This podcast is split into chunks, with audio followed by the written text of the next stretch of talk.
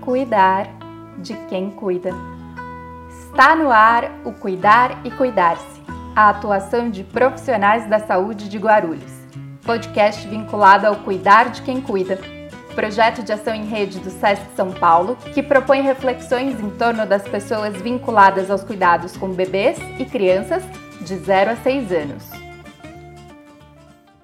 Olá, Sejam todas bem-vindas e todos bem-vindos ao segundo episódio do Cuidar e Cuidar-se. Meu nome é Bárbara Martins e eu sou educadora de referência do Espaço de Brincar Sesc Guarulhos. Hoje conversaremos com a Bruna Mascarenhas, a Gisele Viana, a Solange Melo e a Sônia Regina de Lima. Elas são agentes de saúde da UBS Vila Fátima, território vizinho ao Sesc. Olá, Bruna, Gisele, Solange, Sônia, sejam bem-vindas. Obrigada por estarem conosco hoje nessa conversa. Bruna, Gisele, Solange, Sônia, como ficou o funcionamento da UBS quando a pandemia começou? E quanto ao trabalho de vocês? Isso foi mudando com o passar do tempo? Como ambos, o funcionamento do, da UBS e o trabalho de vocês estão hoje? Então, a pandemia começou em março de 2020. E quanto ao nosso trabalho, ah, no início as, as, visitas foram suspensas, as consultas também, exceto as gestantes, né? Depois a própria secretaria foi liberando as vagas é, pelo Diário Oficial, falando com, com a, anunciando com a gerência quanto aos limites de atendimento que deveriam ser feitos, né? Tipo 50%, depois foi para 75%, depois foi para 100%. Aí, logo depois, é, alguns funcionários também acabaram ficando afastados, né? Então, devido à comorbidade, é, eu mesma acabei me afastando, que eu tive que eu tenho asma, alguns tinham a pressão alta, outros têm diabetes, então acabou ficando um tempo afastado, né? E aí acabou tendo mudanças assim na nossa rotina também, porque alguns funcionários acabaram ficando sobrecarregados, né, com isso, mas é, acabou tudo dando um jeito, né? Aqueles que ficaram conseguiram é, cumprir a função dos outros também junto. E com o passar do tempo, a gente foi retomando as visitas, né? Só que tomando aqueles cuidados, usando os EPIs, né, que, as, que, a, que foi nos fornecido pela prefeitura, como o uso da máscara, a máscara de acrílico que eles mandaram, o álcool gel, que era para a gente usar nas visitas, né? E fazíamos as visitas mantendo o distanciamento, mantendo até hoje, né? Nós ficamos na, não é para nós adentrar a casa da, dos cadastrados, fazemos as visitas nos portões, mas também orientando, também orientando ele, né? Contra a dengue, ao Covid, entendeu? E se caso apresentar alguns sintomas, eles tiram as dúvidas com a gente, a gente orienta qual, qual a forma correta. E hoje, né, é, com a redução, quando houve a redução dos casos, nós voltamos as visitas, né? Nós voltamos às visitas domiciliares, é, mas tomando toda a precauções. Nós ouvimos a Sônia agora. Como vocês se sentiram com a chegada da pandemia? Houve preocupações relacionadas ao trabalho, individualmente, dentro da vida pessoal de vocês? Como vocês se sentiram e, com o passar do tempo, como vem se sentindo? Agora é a Gisele que vai falar. Então, todos nós ficamos muito apreensivos, com medo, né? Por ser uma doença desconhecida, até então a gente tinha uma rotina normal, um dia para a noite. Essa rotina foi totalmente parada, né? Que eu lembro que em torno de 15 dias São Paulo parou por completo. Então ficamos com medo por causa disso. Houve também as preocupações relacionadas ao trabalho, né? Que é assim, porque devido também a gente ficou com medo de pegar a doença, de adquirir a Covid. Então a gente ficou é, com medo, algumas pessoas se afastaram, e aí acabou ficando sobrecarregado também, né, a, a, o trabalho da equipe, e também houve cancelamento de férias, de folga, de licenças, por esse motivo. E com o passar do tempo a gente está se sentindo impotente, né, porque assim, por ser uma doença nova, toda hora muda as orientações, até mesmo do próprio Ministério da Saúde, a gente não sabe como lidar ainda que no começo eu lembro que falou que era uma doença que se você pegasse, depois você não ia mais pegar, e já mudou isso, né? Então, e também a gente se sente impotente com relação às, as famílias por outros problemas de saúde que elas têm também. Porque devido ao Covid, tem que parar um pouco, né, de, assim, as, as doenças eletivas que falam, né, as consultas eletivas, e aí tem, teve esse problema. Perfeito, Gisele. Vocês é, já mencionaram algumas informações relacionadas às adequações é, no atendimento às famílias, né? É, o distanciamento, o não adentramento das residências. Houveram ainda outras adequações com relação é, aos elementos que vocês tinham como premissa observar nas visitas domiciliares, perguntas, orientações é, novas que vocês se viram é, encarregadas de fazer nesse momento? Ah, sim, então, a gente teve um formulário né, de é, sintomáticos respiratórios.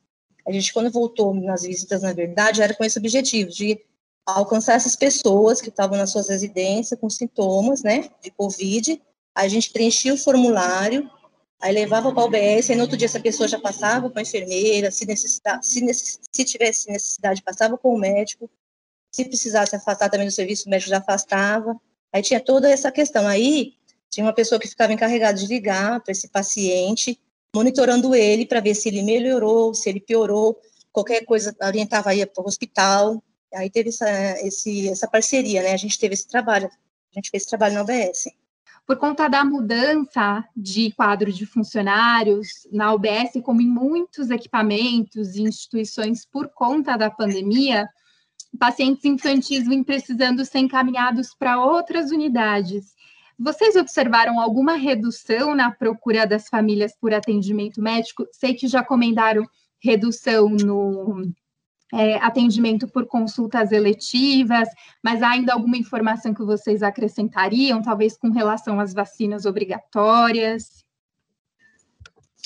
Ah, sim, houve sim. A gente via, né, assim, a apreensão das mães que tinham medo de levar as crianças na UBS para dar vacina por conta da pandemia.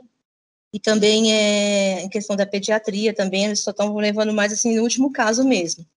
O que acontece? Nossa UBS, ela teve ajuda, né, da, da pediatra, de isso, de outro BS, dependendo da faixa etária. A gente estava com um médico da família que estava atendendo as crianças de 0 a 6 meses. As crianças maiorzinhas, a UBS Parque Secap estava dando um apoio para a gente. E crianças maiores de dois anos estavam indo para a UBS Ponte Grande. A gente teve esse apoio dessas UBS, porque a nossa pediatra era grupo de risco e ela está afastada no período. Ela não voltou ainda, né? Mas a gente percebeu sim essa, esse medo dos pais. Eles tinham medo de não levar a criança para de, de não levar e a criança ficar ruim, ou de levar e a criança ser contaminada. Aí em visita a gente via essa questão. Aí a gente até orientava assim, que se fosse uma coisa só de rotina, se visse que a criança estava bem, para evitar mesmo tá levando assim de rotina, né? Porque é, só se fosse um caso necessário, uma criança que já tivesse uma patologia crônica, alguma coisa que precisasse de acompanhamento mais específico, para estar tá evitando mesmo estar tá indo nos locais, ficar mais restrito ao lar mesmo. Certo, Gisele, obrigada.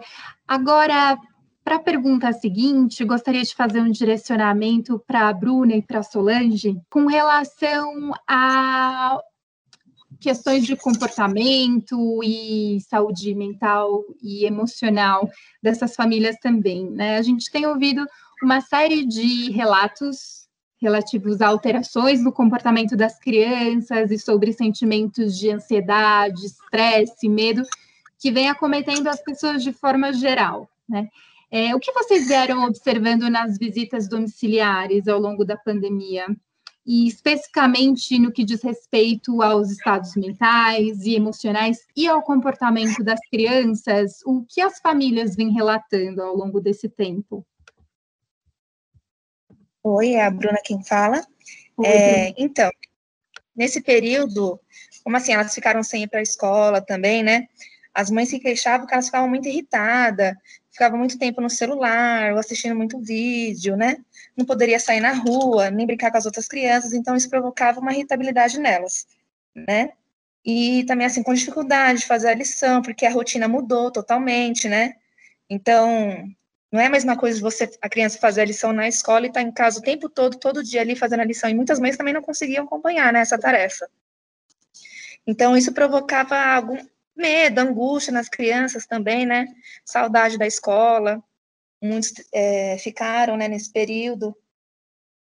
E teve crianças que, assim, ocasionou alguns problemas, né, de ansiedade, de, assim, outras coisas que não apareciam antes, né, da pandemia. Com a chegada da, da pandemia, isso aconteceu bastante com algumas crianças, né. E aí teve mães que foram até a UBS, é, atrás de, de psicólogo, né, e todas elas foram atendidas, né, com essa mudança de comportamento que elas tiveram nesse período. Certo, para a gente é, ramificar essa pergunta, é, gostaria de perguntar para a Solange. É, Bruna, você comentou da procura das famílias por atendimento psicoterapêutico, né, por psicóloga, é, psicólogo. Gostaria de perguntar qual é o procedimento para as famílias terem essa demanda atendida na UBS? Como veio sendo, então, né? Talvez em função da auto alta procura, como vocês vieram lidando com essa demanda? Se a Solange puder responder, por favor. A demanda era, era o seguinte, né? O, a, a criança era direcionada para a UBS, lá ia passar no acolhimento com a enfermeira, e depois a possibilidade de passar com o médico, que o médico estivesse no momento.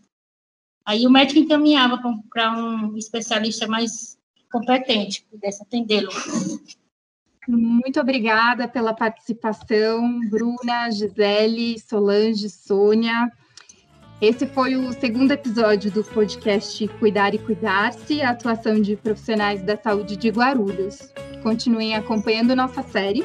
Na próxima semana conversaremos com a Leonor Rodrigues de Moura, coordenadora da Pastoral da Criança em Guarulhos, e com o Victor Andrade, coordenador da UBS Vila Fátima.